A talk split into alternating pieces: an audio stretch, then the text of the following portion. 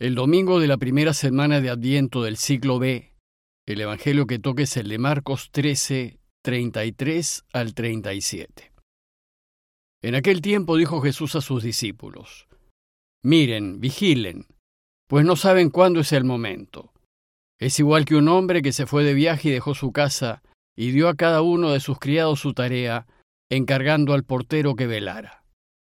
Velen entonces, pues no saben cuándo vendrá el dueño de la casa, si al atardecer, o a medianoche, o al canto del gallo, o al amanecer. No sea que venga inesperadamente y los encuentre dormidos. Lo que les digo a ustedes, se lo digo a todos. Velen.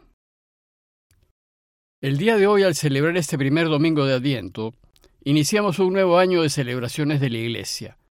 Y a lo largo del año, los domingos, seguiremos lo que se conoce como el ciclo B, leyendo principalmente el Evangelio de Marcos. Como saben, el año de celebraciones de la Iglesia tiene dos columnas centrales, que son las dos fiestas más importantes de Jesús, en torno a las cuales se organizan todas las demás lecturas y celebraciones del año.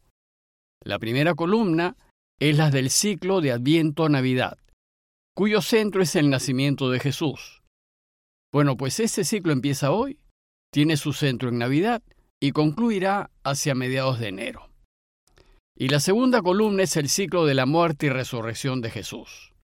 Este ciclo empieza usualmente en febrero, con el tiempo de Cuaresma, tiene su centro en Semana Santa, cuya máxima expresión es la resurrección del Señor, y termina en Pentecostés, es decir, 50 días después de la resurrección.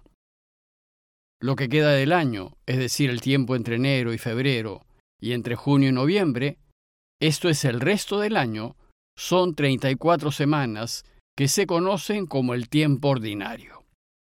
Durante el tiempo ordinario, seguiremos a Jesús en su vida pública y caminaremos con Él a fin de aprender los secretos de su camino. Bueno, pues como ya se dijo, hoy iniciamos el tiempo de Adviento que consta de cuatro domingos y llega a su culmen en la fiesta de Navidad. Adviento viene de la palabra latina adventus, que significa venida. Y en este primer domingo el tema es, estemos vigilantes, pues en cualquier momento vendrá el Señor. Durante estas cuatro semanas de Adviento el color de las celebraciones es el morado, pues es un color que busca significar la tensa espera de su venida, a menudo marcada por esfuerzos, estrecheces, limitaciones y sacrificios. Pero del Señor en realidad celebramos dos venidas, una que ya sucedió hace dos mil años cuando vino a nacer en Belén. Esa primera venida la celebramos en Navidad con su nacimiento. Y la otra es la segunda venida, aquella que aún esperamos y que tendrá lugar al final de los tiempos. La Iglesia espera con ansia su segunda venida y pide y confía que ésta sea pronto. A causa de esto, el Adviento tiene una fuerte dimensión de esperanza. Celebramos lo que esperó Israel a fin de que llegue por primera vez.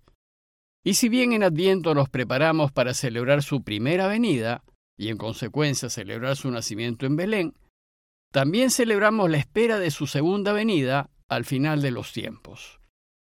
Bueno, pues, a fin de entender mejor todo esto que esperamos, necesitamos conocer qué esperaba Israel, y ciertamente una de sus principales esperanzas fue la llegada del Mesías. Israel ansiaba que el Mesías llegue pronto, pues ello iba a significar la liberación de sus enemigos, la plena libertad para todos y una transformación total de la historia. Y con su llegada empezaría un tiempo de paz, de justicia y de felicidad para todos. Daría inicio a una felicidad que nunca terminará. Y no terminará pues cuando llegue, Dios cumplirá con todas sus promesas, derrotará a todos los enemigos, incluyendo a la muerte, y traerá una paz duradera. Entonces se quedará en medio de su pueblo y lo reinará para siempre. Ahora bien, nosotros los cristianos sostenemos que ese Mesías esperado por el pueblo de Israel ya llegó y es Jesús. Y creemos que en Jesús Dios ha cumplido con todas sus promesas que gracias a él la humanidad ha conseguido la reconciliación con Dios, que con Jesús se ha inaugurado los tiempos nuevos y creemos que ahora Dios está de nuevo en medio de su pueblo. Bueno, pues los cristianos creemos que Jesús, el Mesías, llegó a este mundo hace unos dos mil años con su nacimiento en Belén.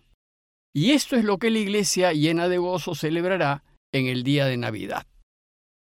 Sin embargo, también es cierto que las cosas no han sucedido como los judíos esperaban. Pues si la llegada del Mesías suponía la derrota de todos los enemigos de Israel, Jesús no derrotó a los romanos. Y si su venida suponía también la paz para el mundo, la justicia y la felicidad en todas sus dimensiones, y la liberación total de aquello que nos esclaviza, esto tampoco ha sucedido. Más bien seguimos viviendo dolores e injusticias, seguimos enfermándonos y nos seguimos muriendo, y la felicidad parece que está muy lejos de muchos de nosotros. Por estas razones el judaísmo no cree que Jesús sea el Mesías esperado. Por eso hasta hoy los judíos siguen esperando la llegada del Mesías prometido. Los cristianos en cambio sostenemos que el Mesías ya llegó y es Jesús, pero también sostenemos que su mesianismo no es como Israel imagina y espera. Pero entonces, ¿qué pasó? Si aún hay mal en el mundo, ¿por qué los cristianos creemos que Jesús es el verdadero Mesías? Los cristianos creemos que Jesús es el Mesías esperado porque resucitó de entre los muertos. Y con su resurrección derrotó al peor enemigo de toda la humanidad, que es la muerte.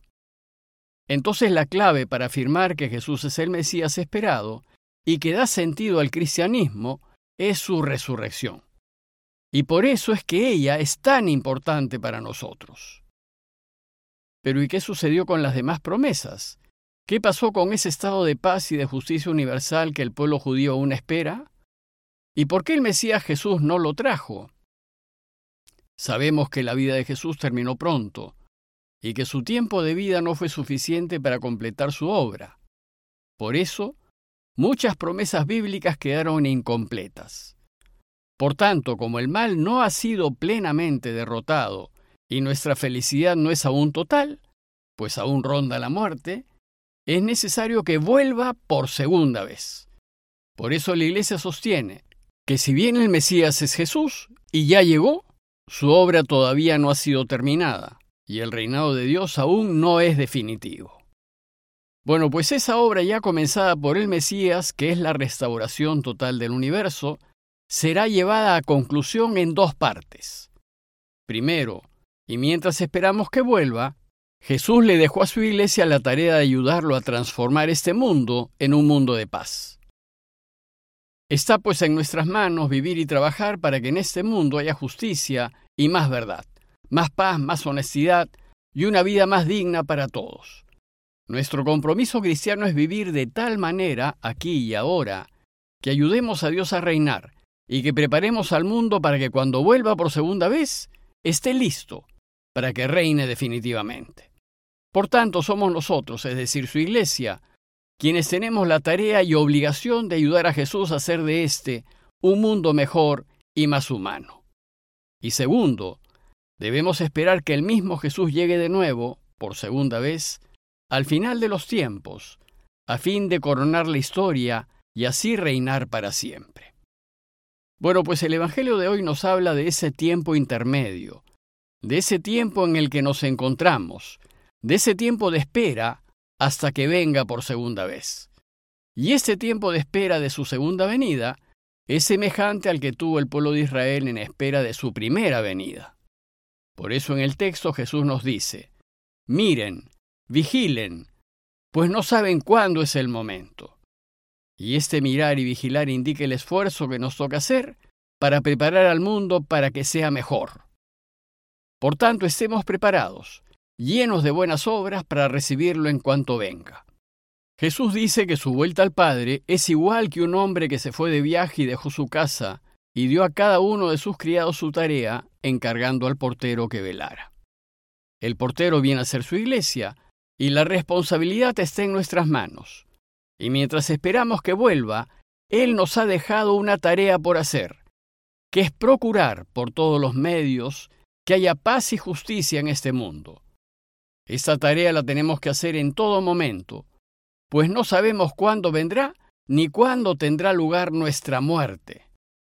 Velen entonces, pues no saben cuándo vendrá el dueño de la casa, sea al atardecer o a medianoche o al canto del gallo o al amanecer. No sea que venga inesperadamente y los encuentre dormidos. Por tanto, en este primer domingo de Adviento, el llamado de Jesús es a la vigilancia. Velen como veló el pueblo en espera de su nacimiento. Y velen ahora, en espera de que vuelva, en espera de que nos toque pasar de este mundo al Padre. No bajen la guardia, busquen ayudar, servir y perdonar sin descanso. Y nos dice el texto, lo que les digo a ustedes, lo digo a todos.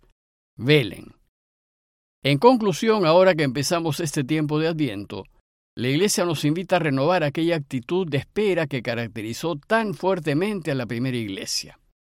Esperemos celebrar su primera venida en la fiesta de Navidad, donde Jesús inaugurará estos tiempos nuevos. Y esperemos con ansias su segunda venida. Y mientras lo esperamos, vivamos vigilantes, preocupándonos de hacer el bien constantemente y de ayudar a quienes lo necesitan. Vivamos en justicia y en verdad, de manera que nos encuentre preparados.